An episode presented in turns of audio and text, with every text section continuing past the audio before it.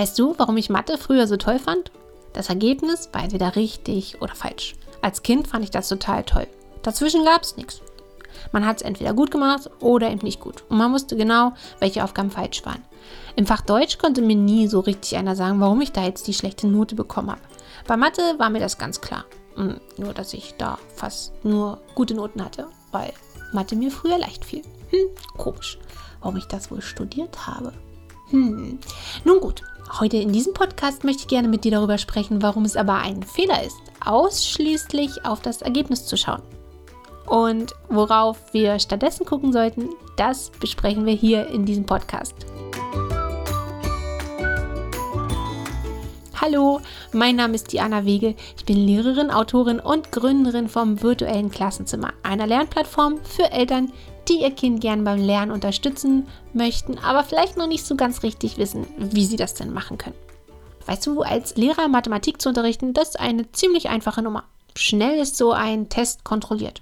Entweder ist das Ergebnis falsch oder es ist richtig. Also machen wir einen Haken rein oder ein F oder ein Kreuz oder wie auch immer. Doch wenn wir alleine so vorgehen im Mathematikunterricht, dann kann sich ein Kind niemals verbessern oder ein Kind wird immer da stehen bleiben, wo es ist. Ein Einserschüler, der wird es halt irgendwie immer hinkriegen, weil er es intuitiv einfach kann.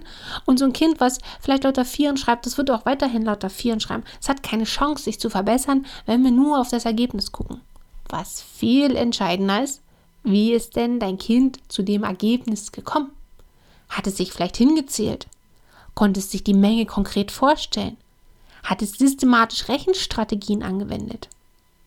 Das ist entscheidend. Genau darauf müssen wir gucken. Genau da müssen wir ansetzen. Da müssen wir nachfragen. Ja, das ist für Kinder manchmal auch ganz schwierig, wenn man sie fragt, ja, wie bist du denn zum Ergebnis gekommen? Da gucken sie einen an und denken so, hä? Für viele Kinder ist das sehr schwierig zu beschreiben, wie sie zum Ergebnis gekommen wären.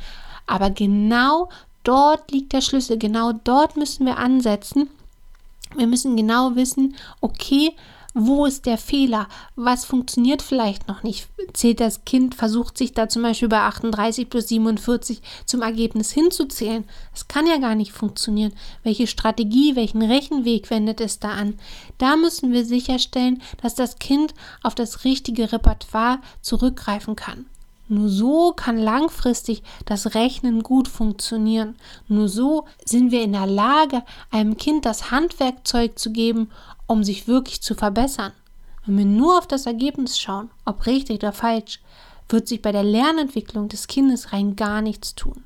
Ja, das ist auch das Fatale im Abarbeiten vom Arbeitsblätter, nämlich da zählt es eigentlich immer nur das Ergebnis. Es ist total irrelevant, wie das Kind darauf gekommen ist.